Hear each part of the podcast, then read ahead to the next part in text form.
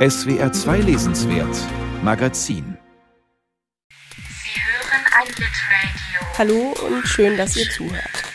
Aber ich finde, äh, es ist ja nicht so Fish out of water mäßig, dass, dass eine Figur in eine weirde Situation äh, geworfen wird. Wow. Wow. okay. Ja, wie geht's dir? Wie war die Buchmesse für dich bisher? Ähm, fuck. Also wie standet ihr denn so beim Lesen zu dieser Aufteilung?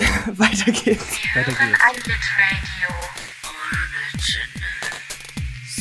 Heute stellt Litradio eine Online-Plattform dar, auf der Literatur, literarische, kulturjournalistische Inhalte im weitesten Sinne zu hören sind, abrufbar sind. Es ist also kein Radio im eigentlichen Sinne, wie man linear ausstrahlt, sondern wir verstehen uns heute sicherlich eher als eine Podcast-Plattform. Guido Graf, Dozent am Literaturinstitut Hildesheim, hat das Projekt litradio.net gegründet. Das Konzept entstand 2009 in einem Seminar. Heute nehmen die elf Studentinnen und Studenten der Litradio-Redaktion Podcasts in WG-Zimmern auf. Sie stellen ihre Berichte von Literaturfestivals und Buchmessen online oder moderieren Lesebühnen. So wollen die Hildesheimer Studierenden selbst in der Szene präsent werden und das öffentliche Gespräch über Literatur ein wenig mitbestimmen. Tore Fahrenbach studiert literarisches Schreiben und Kulturjournalismus und arbeitet seit zwei Jahren in der Redaktion von Litradio mit.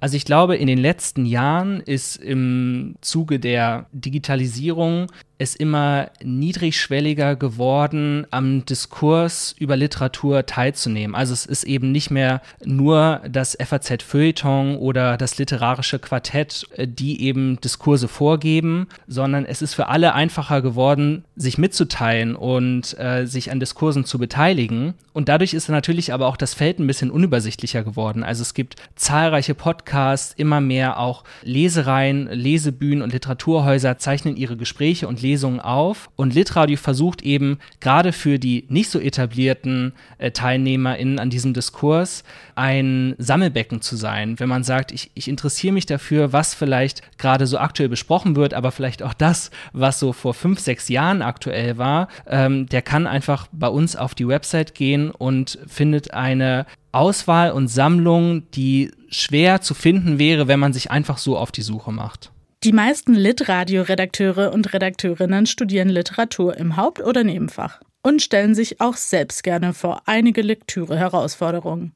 Im Podcast Komm Schatz, wir lesen ein Buch arbeiten sie sich zum Beispiel durch David Foster Wallace Mammutroman Infinite Jest, unendlicher Spaß und wollen die Zuhörenden so zum Mitlesen animieren. Wie geht's euch nach den ersten 50 Seiten? Tore, hast du den kritischen Punkt schon überwunden? Du hast uns in der ersten Folge erzählt, du bist das letzte Mal bis Seite 30 gekommen. Bis Seite 20, glaube ich sogar Oh, nur. Seite 20 Ja. und jetzt bis Seite 55 bist du schon gehuckt. Bist du drin? Ähm, äh, ja, es war, es war sehr spannend. Wie gesagt, das letzte Mal bis Seite 20 in der äh, Wartepraxis beim im Wa- Wartezimmer bei Physiotherapie. Und die ersten 20 Seiten, es hat mich irgendwie nicht so, es hat mich nicht so gehuckt. eigene literarische Projekte fürs Radio umsetzen, verschiedene akustische Formen kennenlernen, über das sprechen, was Sie als Literaturstudierende selbst gerne hören würden.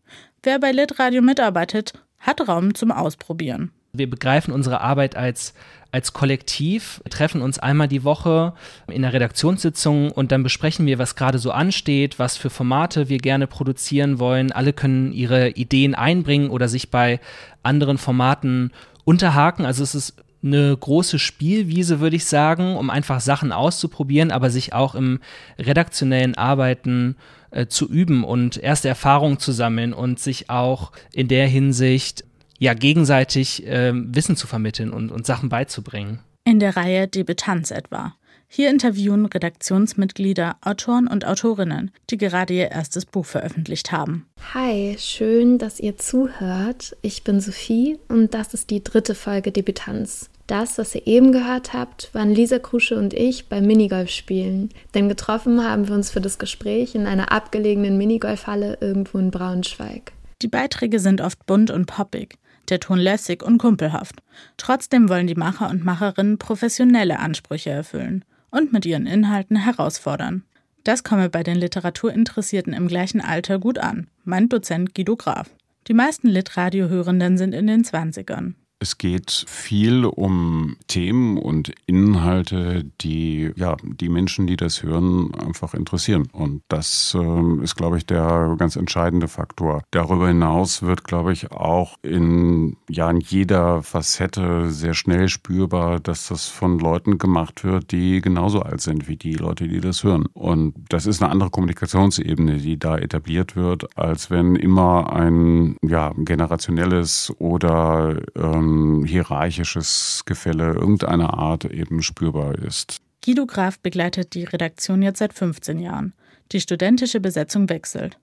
Auch in Zukunft soll sich das Projekt noch weiterentwickeln. Ja, ich könnte mir auch vorstellen, dass es mehr Videoformate gibt auf der Plattform. Das ähm, wäre auch nochmal so ein, ein, Ziel. Ja, und dann vielleicht ähm, eher langfristig gedacht, tatsächlich so etwas wie soziale Funktionen einzubauen. Und was würde sich Tore Fahrenbach als Redaktionsmitglied für Litradio wünschen?